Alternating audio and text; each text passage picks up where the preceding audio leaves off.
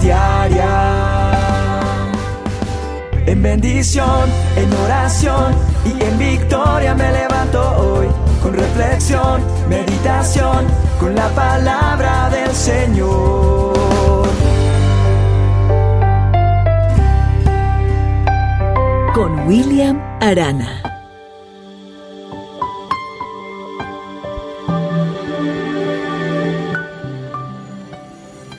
Me encontré con una un testimonio de vida, una historia real como muchas otras que les he contado. Y esta vez tiene que ver con una mujer que sobrevivió al genocidio de, de Ruanda, en el África. Estoy hablando de Immaculée Ilibagiza. Immaculée, una mujer eh, afro que puede contar después de cómo una tribu rival de su tribu quiso acabar con todo y acabó con, su familia. Inmaculé hoy tiene 42 años, pero ella tenía 20 cuando sucedió lo que sucedió en el año 94. Inmaculé pasó 92 o 91 días, mejor, encerrada en un baño de un metro por uno y medio. Imagínense la dimensión, un metro por uno y medio. Es un paso y un paso y medio más. O sea, uno por uno y medio más. Es decir, era una cosa muy pequeña, donde ella junto con otras siete mujeres lograron entrar a ese baño porque un pastor protestante las ocultó de una demencia homicida de los Ututs. Ella, una Tutsi, es decir, los Ututs de la tribu de los Ututs pelearon con los Tutsi, esas etnias. En 100 días de guerra civil murieron 800 mil personas, en su mayoría de la etnia de esta mujer de quien estoy hablando, Inmaculé. 800 mil personas fueron macheteadas, golpeadas, y esto fue espantoso en esta República de África, de África Central, que tiene más o menos 11 millones 500 mil habitantes.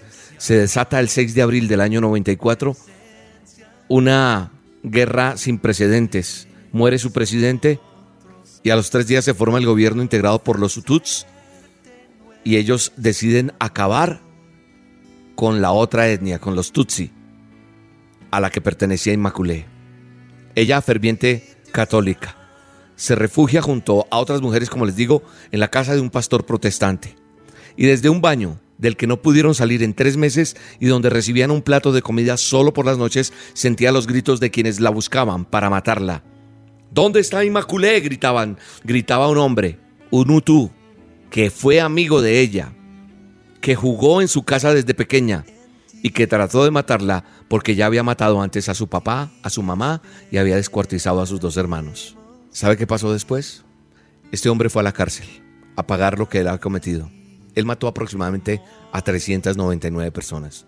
Y cuenta Inmaculé que ella decidió perdonarlo.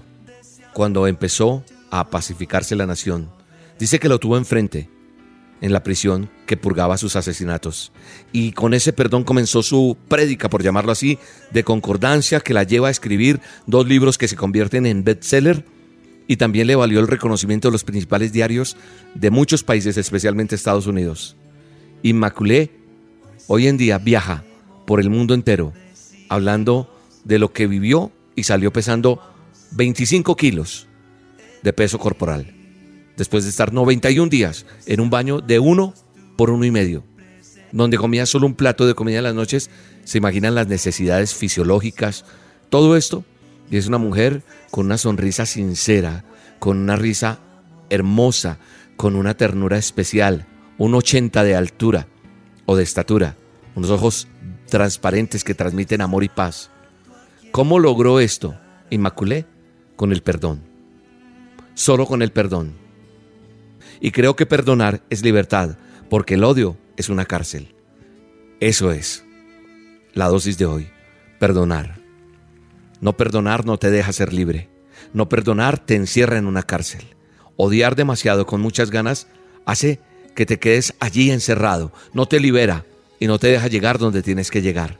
La palabra de Dios me dice, allá, en el libro de Colosenses, capítulo 3, verso 13, dice, sean benignos y perdonen No guarden rencor. Si el Señor los perdonó, están ustedes en el deber de perdonar.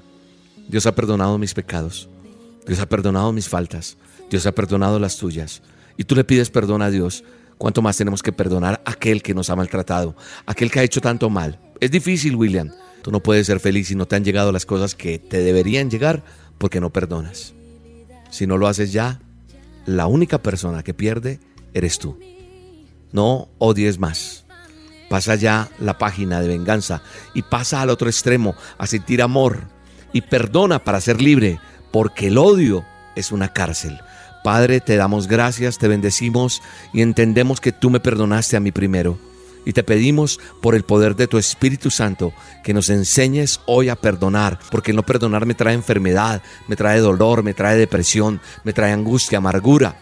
Y hoy en el nombre de Jesús trae a la cabeza de cada uno de nosotros con quién tengo que hablar, a quién tengo que perdonar, en dónde tengo yo que parar en mi camino y decir, tengo que perdonar a esta persona pese al dolor, a todo lo que me hizo, para que seas libre y perdones en el nombre de Jesús.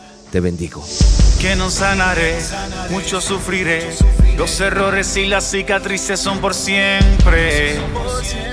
Que nadie me amará después de aquí. Pero su mano me recuerda que cada herida que pasé, todo eso me hizo más fuerte. Pero mi cara en el espejo es confirmación de que sigo aquí, no es por suerte. Pero su mano me recuerda que que pasé, todo eso me hizo más fuerte. Pero mi cara en el espejo es confirmación de que sigo aquí, no es por suerte.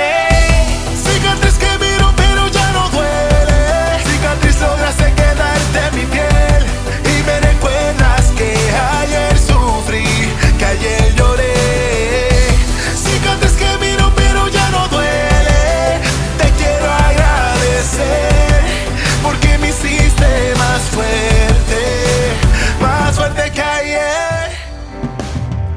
La dosis diaria con William Arana, tu alimento para el alma.